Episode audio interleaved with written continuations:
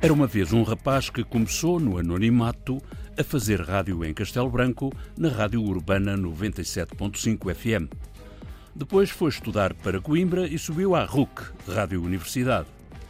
E como a rádio vence todas as distâncias, o rapaz fez-se homem e de caminho foi parar à TDM, Teledifusão Rádio Macau. De regresso à Europa, ingressou nos noticiários da Antena 1 e, com todas estas e outras andanças, o maior salto que deu foi o da informação da Antena 1 para a programação da Antena 3. E eu, como sou um punk de alma e coração, uh, gosto de sentir que, que, que as rédeas estão muito soltas. É do domínio público que estou a falar de Daniel Belo, do passado e dos projetos para o futuro deste punk de alma e coração.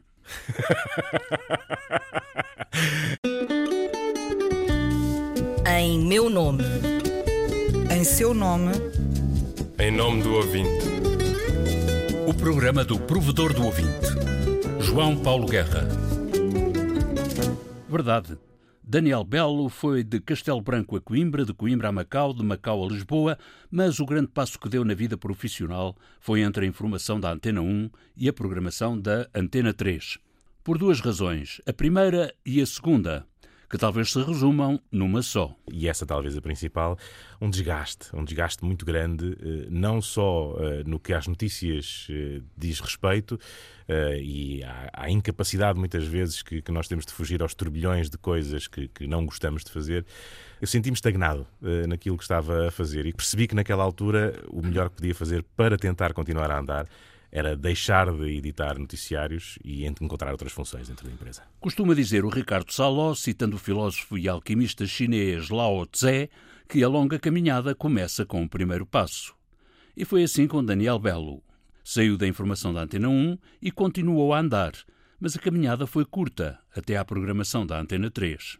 Agora, ao ritmo de outra cultura, no magazine Domínio Público. Foi uma mudança muito interessante uh, a todos os níveis, porque a mudança implicou uh, uma mudança de chip mental, uh, da forma como contactas com as pessoas, da forma como estratificas a informação e da, da, forma como a produzes também, porque quando trabalhamos informação cultural, Uh, e, e, é uma coisa que acontece sempre. não há como havia no jornalismo uh, das eh, big news, não há um, um objetivo uh, quase de obsessão nas entrevistas. Uh, a coisa na cultura corre de maneira diferente. No lado da Antena 3, Daniel Belo procurou e encontrou uma forma peculiar de editar informação cultural absolutamente, muito peculiar, muito uh, uh, de antagónica ao mesmo tempo, porque tem dois extremos. Uh, no extremo domínio público diário, que são cinco pequenos apontamentos, cinco pequenos jornais, podemos chamar-lhes assim, de três minutos, quatro minutos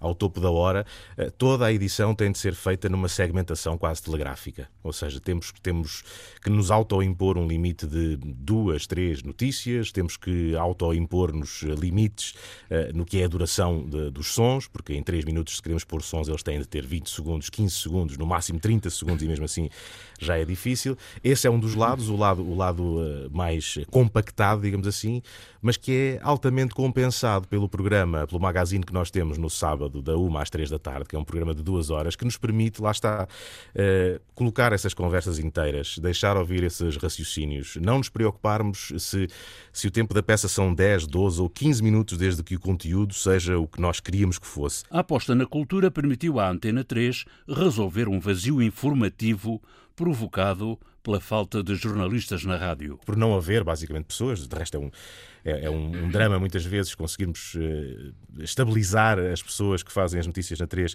o que seria essencial na, na, nossa perspectiva, porque é preciso adaptar o tom, é preciso adaptar o estilo, é preciso também, de alguma maneira, adaptar uh, as opções editoriais, uh, mas havia muitas dificuldades em preencher esses topos de hora e havia ali um grande vazio onde basicamente nada acontecia ao topo da hora. Os noticiários uh, feitos por camaradas nossos da Antena 1, uh, o último era às 10 da manhã, depois regressavam às 4 da tarde e havia ali um, grande vazio. E nós, no domínio público, fazíamos uh, três intervenções diárias em direto, não à hora certa. A solução óbvia, conta Daniel Belo, resultou na promoção da informação cultural à Primeira Liga das Notícias. O Nuno Reis, tem, o diretor da 3, tem uma atitude uh, que eu gosto muito uh, em relação às notícias. Porque ele acredita uh, que os ouvintes da Antena 3, e como é óbvio, não é? Não são pessoas desinteressadas da atualidade, não são pessoas desinteressadas do mundo. porque a vontade dele era não perder em termos de estação de rádio, a lógica de ter informação uh, no topo da hora, para criar também esse hábito junto dos ouvintes, para saberem que há sempre informação no topo da hora. No caso, uh, trocar a informação nacional e internacional por informação puramente cultural, que é também, obviamente, um dos grandes pilares da, da, da Antena 3, divulgação cultural, e é isso basicamente que, que, que, nós fazemos: ocupar esse espaço de notícias ou elevar, se quiseres, elevar aquilo que é a notícia cultural ao estatuto das outras notícias, dando-lhes um noticiário ao topo da hora. Look, up in the sky, it's a bird, it's a plane.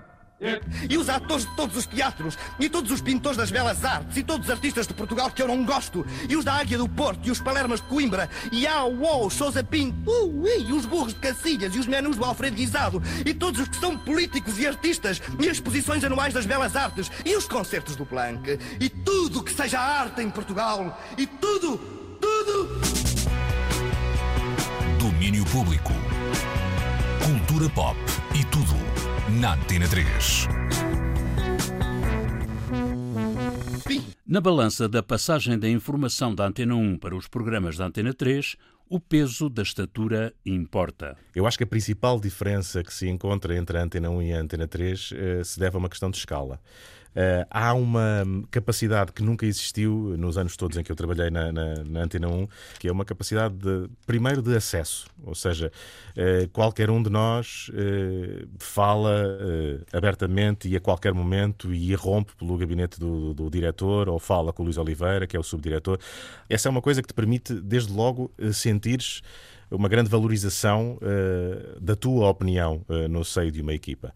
E, e há depois, do, do, outro lado, um nível de confiança que essa chefia uh, delega nas, nas pessoas com quem trabalha que é entusiasmante há uma total liberdade, há uma total liberdade do lado da chefia da Antena 3 em nós fazermos o que quisermos. Se calhar um dia todas as rádios vão funcionar assim. Junta-se toda a gente e, em conjunto, encontram e aperfeiçoam as soluções com aval do diretor. E tenho conseguido muito nessa relação direta, que era uma coisa que se perdia muito numa estrutura como a Antena 1, que é uma estrutura imensamente maior, com muitos mais problemas e que, cujos problemas demoravam muito mais tempo a resolver. Aqui, se calhar, por causa da escala, é mais fácil eh, navegar no meio deste, deste mar de, de perigosas minas eh, técnicas. Agora, o bottom line, como dizem os ingleses, é, é, que durante muito tempo nós, e ainda estamos, não é?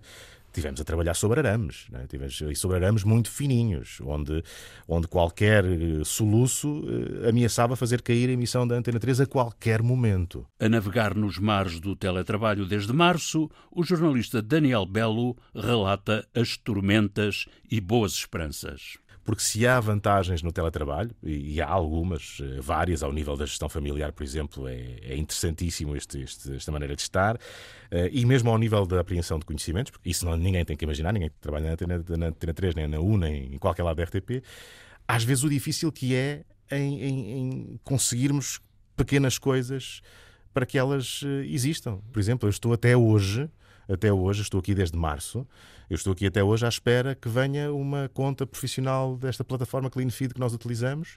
Fui eu próprio que assinei uma mensalidade do CleanFeed para ter o CleanFeed próprio a trabalhar. Uh, e fui eu também que, que estabeleci, basicamente, junto com, com as direções técnicas, qual seria o material que cada um dos elementos da minha equipa tinha de ter em casa para, para emitir em direto e fazer tudo o que nós fazemos a partir de casa. E atenção, que já o fiz comprando material budget, porque se nós eh, trabalhássemos, eh, vá lá, eh, como lá fora, vamos, vamos pôr a questão dessa forma, se trabalhássemos rádio como lá fora, nenhum diretor técnico me deixava adquirir um microfone como aquele que eu adquiri por ser barato demais. Para estas contas de sumir, contam agora também os números da Visual Radio. Opa, isso é uma daquelas questões. Daniel Belo pesa os prós e os contras da rádio a falar para o boneco. Isso pode ter um efeito amplificador, no sentido em que um vídeo de uma emissão de rádio no YouTube pode granjear novos ouvintes para a rádio, mas, por outro lado, na minha perspectiva, mata também um bocadinho daquilo que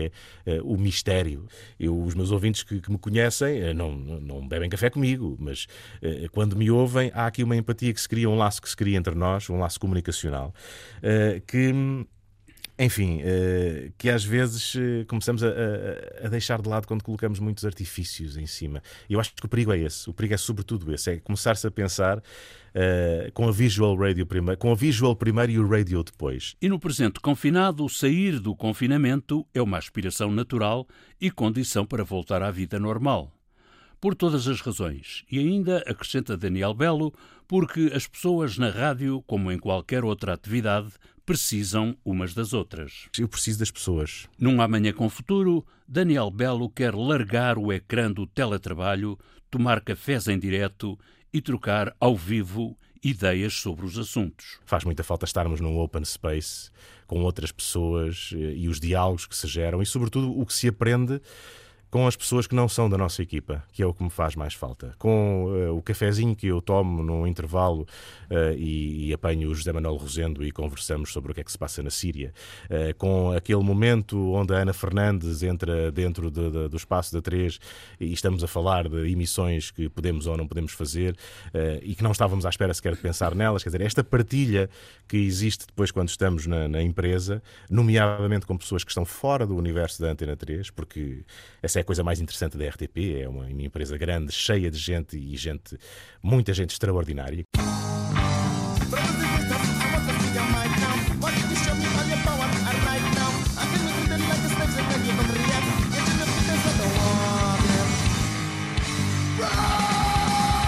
Início e fim da música Walk, da banda albicastrense Fuel for a Kill, com as metamorfoses vocais do vocalista Daniel Belo nos anos 90 do século passado. Um programa sobre mudança a fechar mais um ano do programa Em Nome do Ouvinte. E a fechar a edição do programa do Provedor, que teve como convidado Daniel Belo, punk de alma e coração, na playlist alternativa temos The Clash, o puro punk britânico do final da passagem dos anos 70 para os 80. London Calling.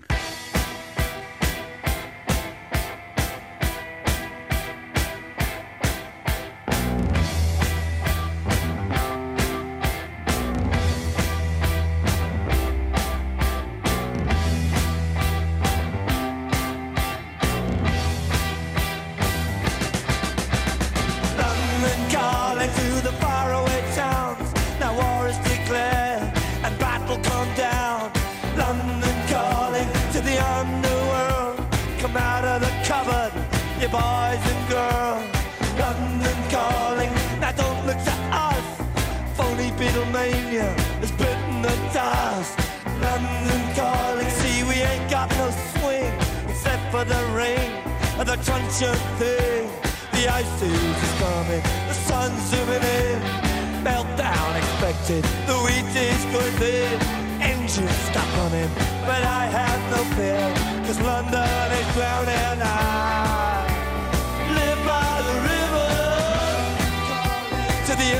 Another breath. London calling, to the zombies of death. Quit holding out and draw another breath. London calling, And I don't wanna shout. But while we were talking, I saw you nodding out.